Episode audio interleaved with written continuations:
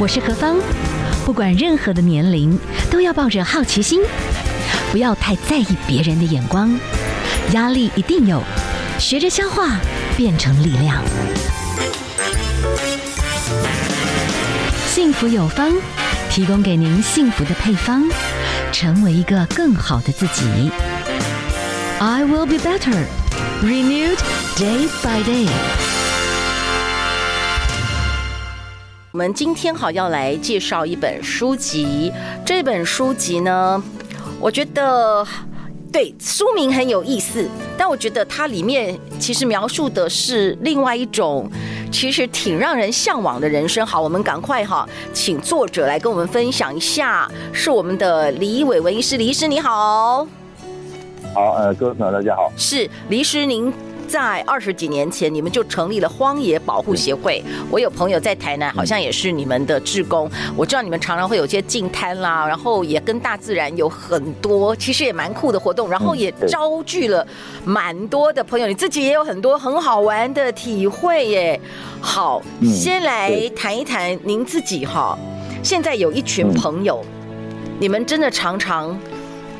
哎，经历过很多职场的打拼之后，哎，会去回想一些，就是哎，什么是你们最重要的东西？体会不一样，对不对？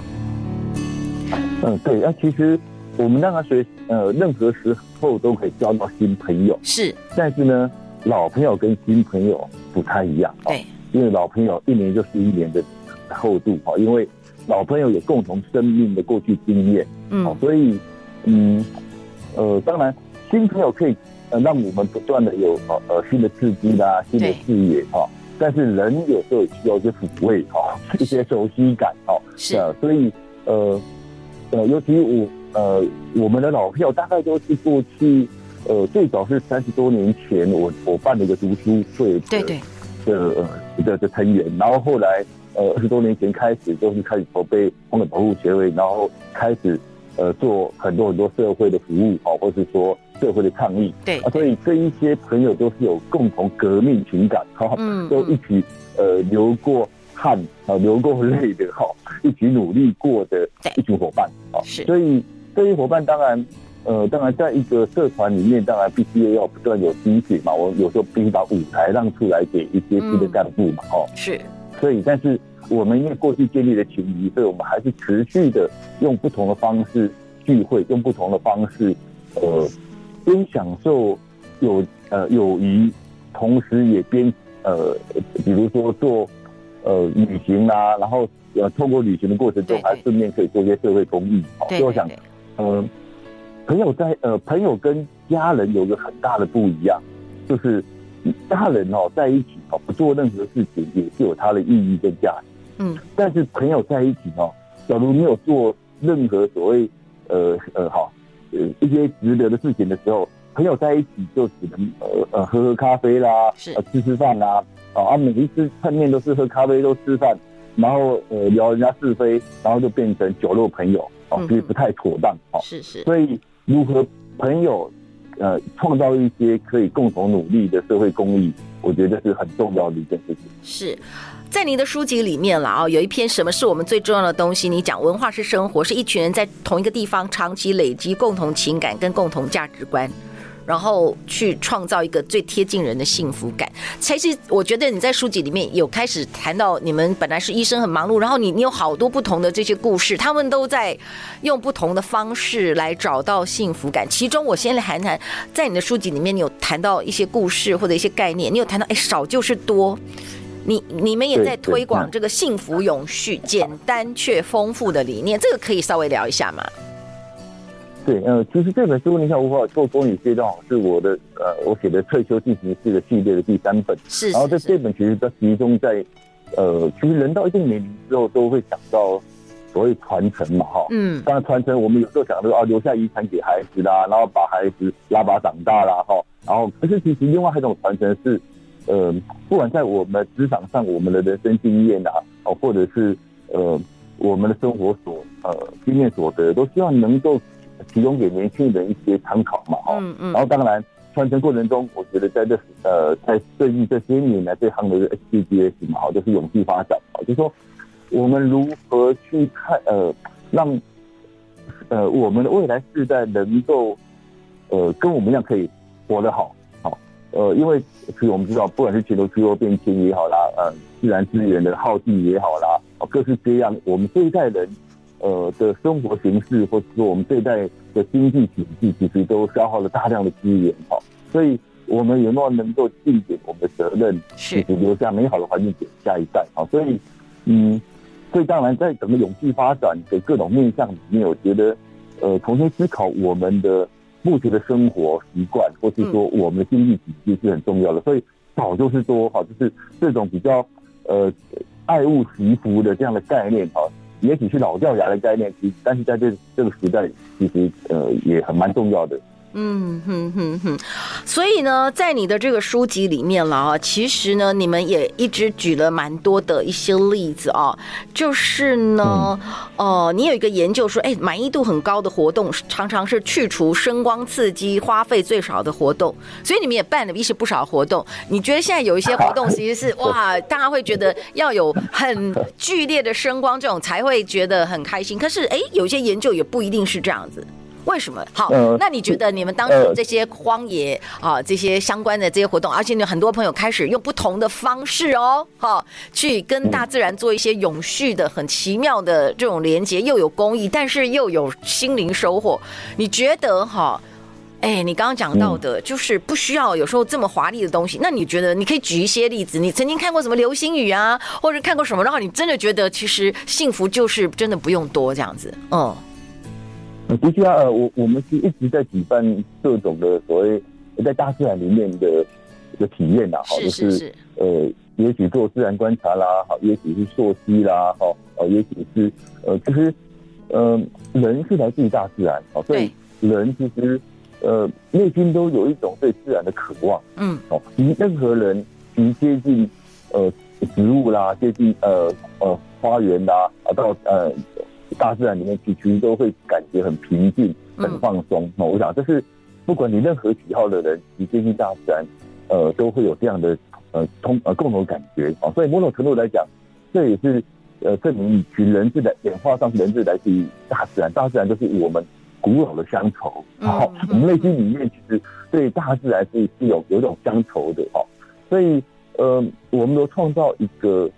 机会，让大家能够脱离。都市的生活，或或是脱离呃关在室内呃这些文明的生活里面，呃走走出家门，好，然后多体验大自然。我们是透过各式各样的方法来做了，哈。是是。所以呃，其实当然刚提到说呃幸福，呃其实我们在定义上快乐跟幸福不太一样，哈，就是说我们有也许会透过快乐是短暂的，哦，或者是快乐是一种呃声光刺激，哦那种物质上的，我们是呃有时候称为。呃，可以造成我们快乐，但是幸福通常是比较来自于内心的，来自于比较长时间的感受的，哦，那叫幸福感，哦，嗯，所以呃，我们如何去呃，尤其那种短暂的物欲上的呃，声色上的刺激造成的短时间的快乐，那过去之后其实都会很沮丧，过去之后还会很空虚，哦，所以我们如何去呃，来自于内心的满满足。呃，就是我们所谓的长时间一点的，就是喜悦啦、幸福啦。有时候跟大自然接触，有时候跟好朋友相处，啊，跟家人相处，都会，呃，都会有这种比较对生活满意啊，长时间满意的这种幸福感。是，好，我们哈请到的连线访问的是李伟文老师哈。我们的李医师其实呢，在你的某些这个推广里面，其实你们也在推哈，比方十一住行娱乐里面，就是舒适减碳。你们有一些研究，就是说，哎，周一无肉日，就是哈，我们只要台湾的朋友哈，只要有一天就是不要吃那么多肉的话，可以减少五万六千五百公吨的碳排放。这也会不会太夸张了？这是台湾的状况吗？嗯。对啊，呃，其实，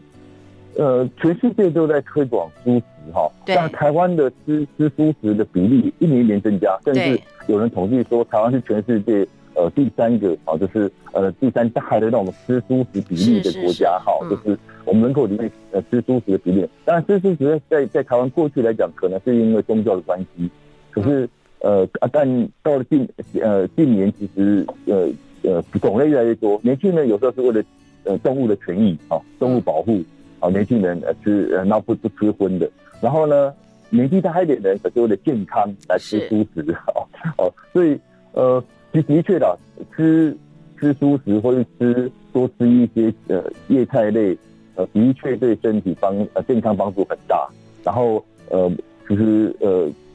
国际上也不断的调查说，吃红肉哦。是呃，基本上是一个致癌物嘛，哈，红肉也是呃呃二级致癌物哈，所以呃肉食基本上呃也不要吃太多啊，然后因为肉食基本上在畜牧业啦哈，然后它的那个呃我们讲那个转换率啊，哈，人员转换率基本上是比素食差很多的，所以呃吃素吃素食的确是。呃对整个环境来讲有非常明显的帮助，我想这是。呃这十几二十年非常非常多研究非常多调查哈，所以呃如果。我们如果说要对环境做点什么事情的话，其实，呃，当我们举起筷子的时候，就可以当一个保护环境的超人。好、嗯，因为我们举起筷子决定吃什么东西的时候，的确对就会对环境造成不同的影响。是，其实，在你的这个书籍里面有几个呃，就是不同的记录。有一个部分呢，你是在谈到慢行生活要怎么去珍爱自然哈。那有些呢，就是幸福来自于公益的实践。哎，可是你有一些朋友的一些故事，我真是觉得还蛮妙的，对不对哈？比方说，哎，他们真的就是突然很忙很忙的工作，就决定要领养一块地，开始认真种树。哎，就真的就很拼了，你知道吗？还有的人跑到淡水河，还有猪。呃呃，淡水河及侏罗树啊，富裕大梦，这些真的是很妙的一些对对公益的回应，但是又又又还蛮神奇的。可以举一些你现在想起来的你的好朋友的这些个案吗？嗯，其实有梦的人会让我们生命更精彩。对，对，有梦想的人哦，嗯，所以呃，其实嗯，我们可以不断的去。呃，你说我当当然，大多数人现在工作都很忙碌的啊，生活都呃，不管是家庭工作都忙碌。可是，当我们没有特别去去探索内心自己真正的渴望，或是说呃，探索自己可以为世界做哪些事情啊，主动做哪些东西，而其实每天应付的例行事情，你一天一天过很快，然后一下就就老了，一看就年纪大了哈。所以，我们其实要常常停下来去思考，然后。想看看说，其实生活其实是可以有有点不一样的。嗯、呃，其实这些年来我，我我提出了不少书哈，其中也有很多本书都有都有提到一些朋友的选择，好，就是呃，从年轻人到年纪大了都有啊。所以，当然这本书我我介绍了十几个朋友，对，呃，他这些朋友当然有个有个特色，因为这本是放在特休进行式嘛，哦，所以基本上这些朋友都都是五六十岁以上熟龄的朋友哦。当然，呃，最高有个八十几岁的的的前辈哦，然后其他很多都是几六十几岁的哦，所以呃也是希望做一个典范的哈，就是呃其实即便我们年纪大了，即便我们还没退休、快退休或是已经退休，其实都可以重新开始做梦，然后重新开始捡回也许年轻时候的一些曾经有过的梦想，但是已经可能被搁置在内心深处的。也许很多很多兴趣，很多很多梦想可以重新来实现啊！所以，我这本书里面其实其实我特别挑了很多不同面向的哈，因为对呃，我朋友太多，我觉得呃各式各样在做公益的朋友太多，然后我只是我现在先我，我可能先抽两个啊，其中一个这个李瑞元先生，他是本身在啊李元瑞先生，他是在三只老家开业哈。但是他有很多的一些他的患者是当地地主，可是其实是爱土地的，也不是想要卖。可是他们的第二代搞不好就移民了，你知道吗？所以他们他有一个急切感，所以他其实应该可以退休了，你知道？可是他退休以后就更忙。然后我相信你们这些荒野协会志工，可能在关键的时候，有时候也来协助。反正最后就是他整合了，就大家一起在某一些地区叫种树，免得到时候以后被过度的开发就没护啊。那么呃，其实分分两个，一群人的生命力肯定不断的在在呃在在往前走嘛，所以呃不同阶段可以有不同的贡献啊。啊，我想这是我大学同学，那当然他呃开业嘛，开业一生很忙碌，可是呃他。呃，他曾经很嚣张的说，呃，其实，在那个地区啊，三呃三支地区，呃，全全全乡有一大半他都是他病人。好，所以你的意思说，三芝现在有一些水土保持的不错，可能还有一些这个树木 慢慢真的有一天就会树木参天，其实就是真的是种下一棵一棵希望之树，就是结合志工一起努力啊。那那大概其实有有一个是我们如何去看到呃土地的价值，或或者爱我们这片土地，而不是说把它看作一个财产变卖掉，或者是说呃没有没有任何好处的，就是把它开发掉啊。所以我们如何去？所以他也他就很希望说能够从呃，比如在十多年前，他从从孩子做起，所以我呃带带很多很多当地的孩子去探索当地的。呃，自然环境让他们喜欢上自己的家乡，好、嗯，这是他们在过去十多年做的。那、啊、当然，现在要当成立这样的团队，都会有新的干部来接手嘛，好、嗯，所以呃，当然这几年呃，就刚刚我刚刚提到的，很多很多呃老伙伴呃工作，就是在荒野当志工的工作，都已经新的伙伴接手，那你时间空下来，所以他这一两年就是反而开始以身体力行的开始。种树，我就是买买下那个废弃的山坡地，哈，然后开始开始，也就是开始号召朋友去种下一棵自己一棵树，好，然后让更多人可以照顾的那棵树，然后从这样一步一步行行动开始，重新感受到人跟土地的互动啊，我想这是嗯，我们很多朋友在呃不同阶段，然后透过当时的机会跟缘分或当时的兴趣，其实都可以做不同的不同的环境行动。是好哦，今天这个你好我好做公益与世界共好，其实呢，我们的李伟文医生哈。看一群应该算都变成是好妈吉了哈，成立的这个荒野保护协会，只要跟大自然的结合的保护的护育的，其实你们都会有很多志工，真的是可以动员。我们刚刚只是用人的故事来举例，其中一个啊，原来三芝那边呢会有很漂亮的这些绿树参天哈，这个就是有很多人真的突然领受到，而且真的就是自己决定一起种起来，而且带着一些孩子们哈一起来感受一下这个土地原来那个生态是。这么美哦！好，我们等一下休息一下，好不好？哈，来欣赏一首歌曲，然后那个淡水河，还有这个侏罗树蛙、富裕大梦，这也是您的朋友，就对了，对不对？然后你们也会结合一群朋友一起来把这个梦完成，可以这样讲吗？哈。您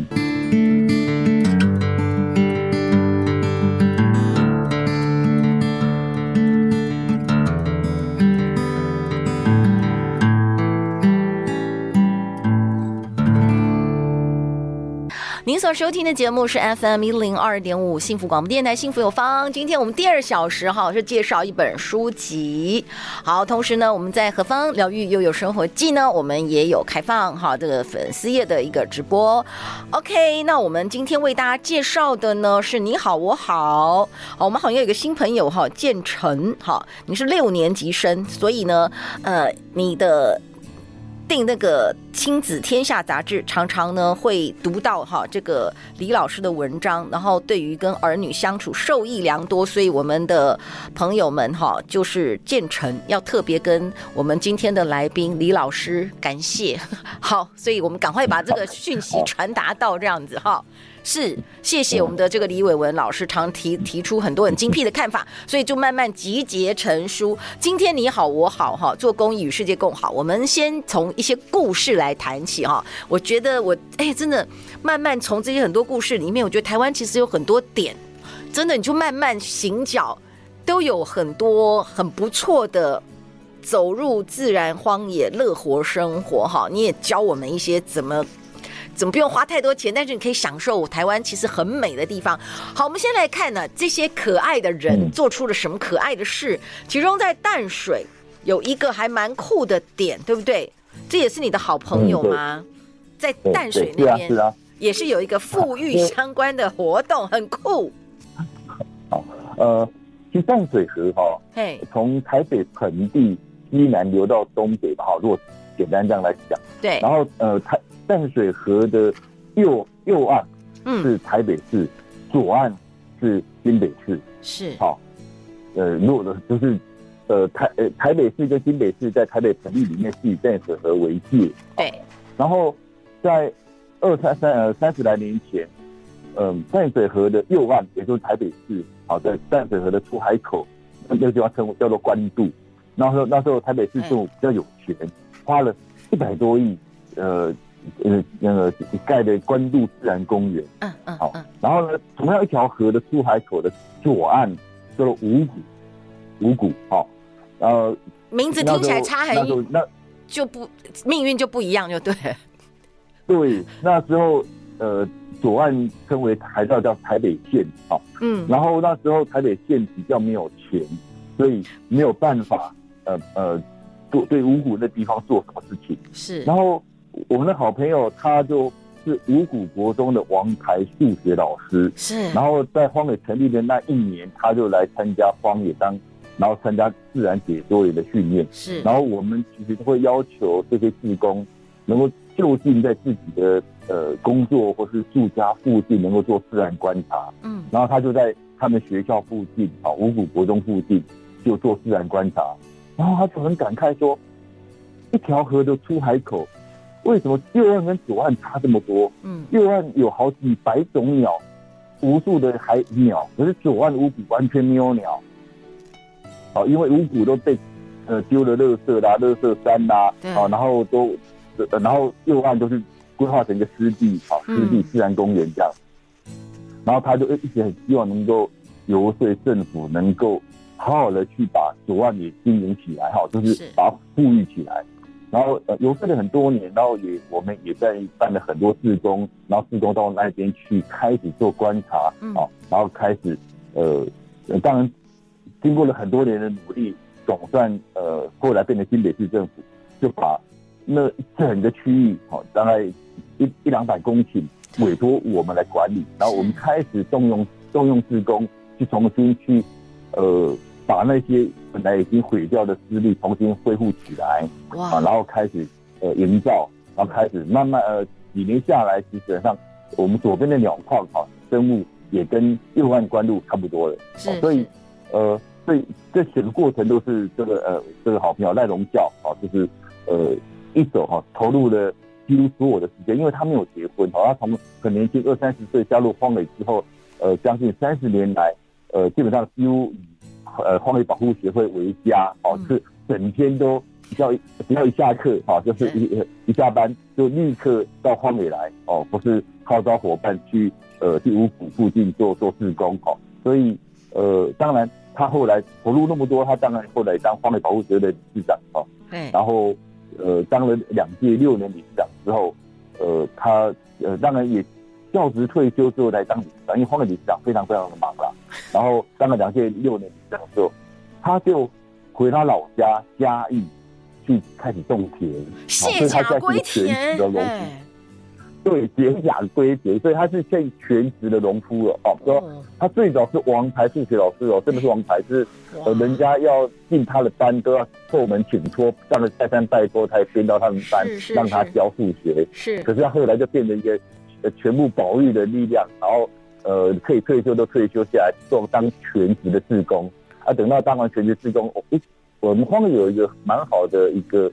呃惯例了，就是说。卸任理事长之后就不太会管会务，但是还会持续在做环境的行动。哦，所以他卸任理事长之后就回他家乡，然后开始当农夫，保护嘉义的侏罗树蛙。嘉义有一个很独特的呃特有种的青呃树蛙青蛙，呃很小只，可是很漂亮啊，然后停留在地上的，然后他就去呃保育，就是呃如何去让这些呃农田呐、啊、想办法不要去。用呃农药，嗯，好，然后让这些树啊可以存活下来，啊，不断的去做去做，啊，就是跟农农呃农人谈好说，你不要弄农药的话，我我想办法去会会买你的买买你买你的农作物，然后他自己本身自己的田也是用有机的，啊，希望把把这个区块弄大一点，让这些树啊可以好好的存活。哇，那这个在书上哈，因为这本书真的也好像见证了这个 COVID-19，我们就走过了，对不对啊？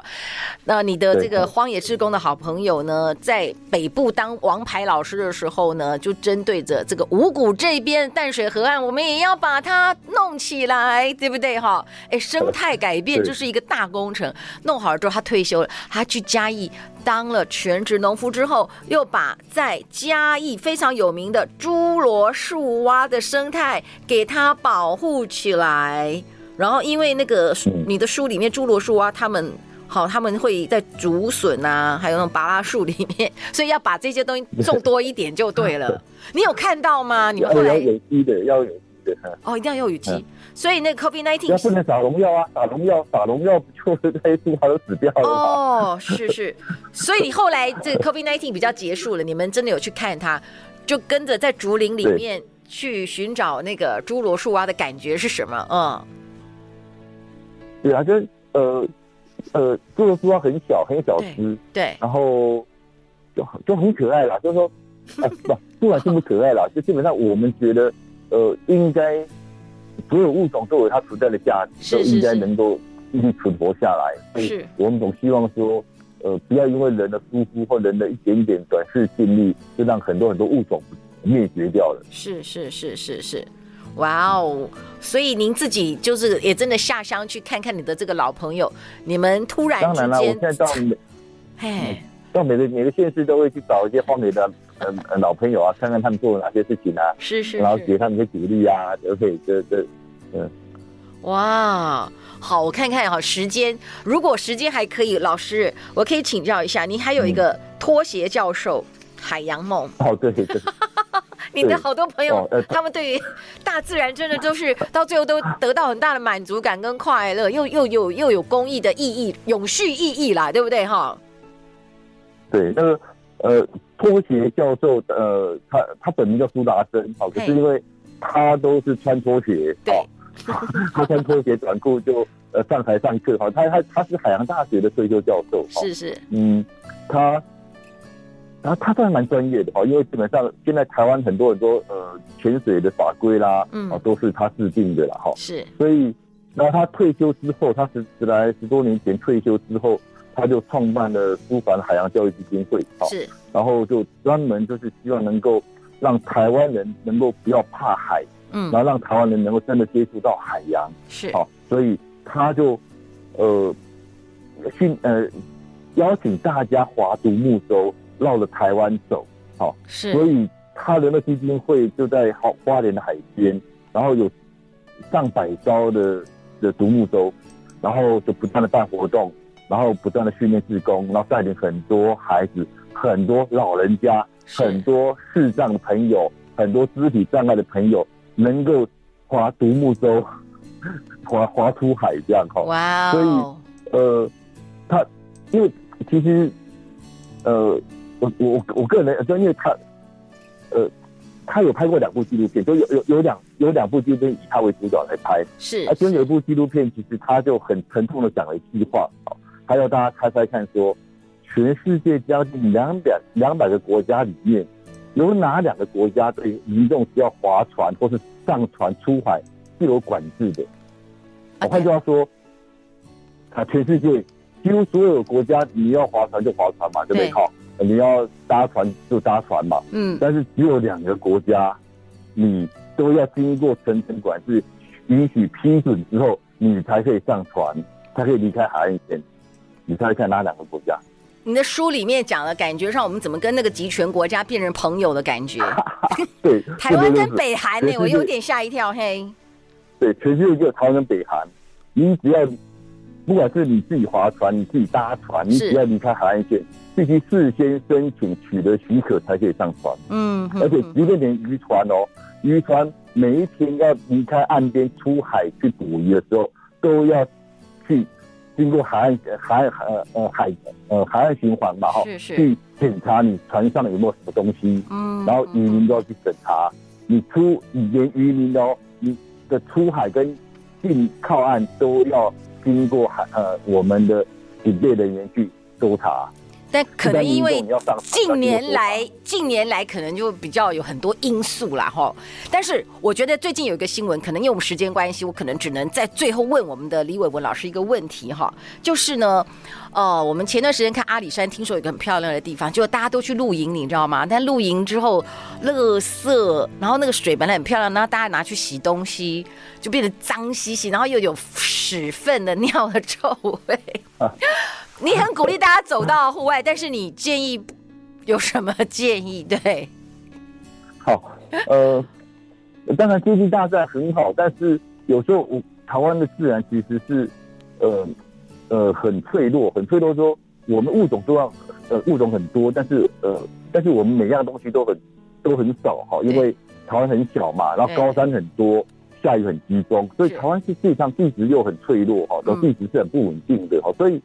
呃很容易被破坏掉了哈。是呃所以人口又多，好多我们这么小地方有这么多人口，所以当所有人同一个时间要到一个地方去的时候，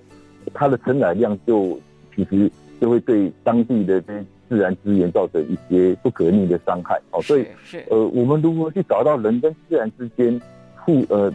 互相互动的方式是很重要的。当然，露营是很好的一件事情，但是呢，呃，与其说我们每一次要开车开很久，然后来到一个地方，然后呢，要在那边唱卡拉 OK，在那边吃呃去煮东西吃东西。啊，好，呃，我我觉得这不是一个。比较理想的方法哈，最好的方式是说，也许我们可以，呃，你如果要接近大自然，其实你可以带个粽子啊，哈，呃，比较环保一点哈，你也没有不会产生垃圾的哈，然后呃或呃然后或者是自己带一些干粮，然后呃很简单的把大部分的时间跟徜徉在大自然里面，好，然后甚至呢，我们其实这几这几年一直主张说，呃，我们真的要接近大自然很好，但是与其全部人都挤。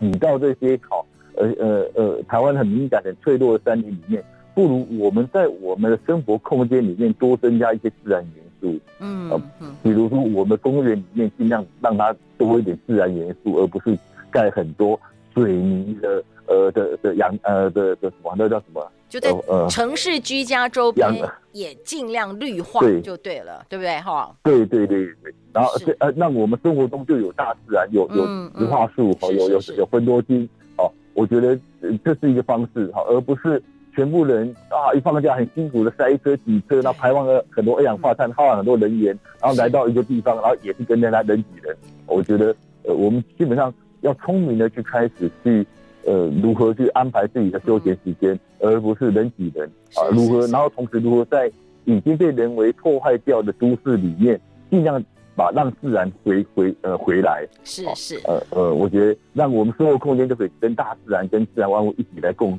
呃呃呃呃互动相处。我觉得这是一个努力的方向。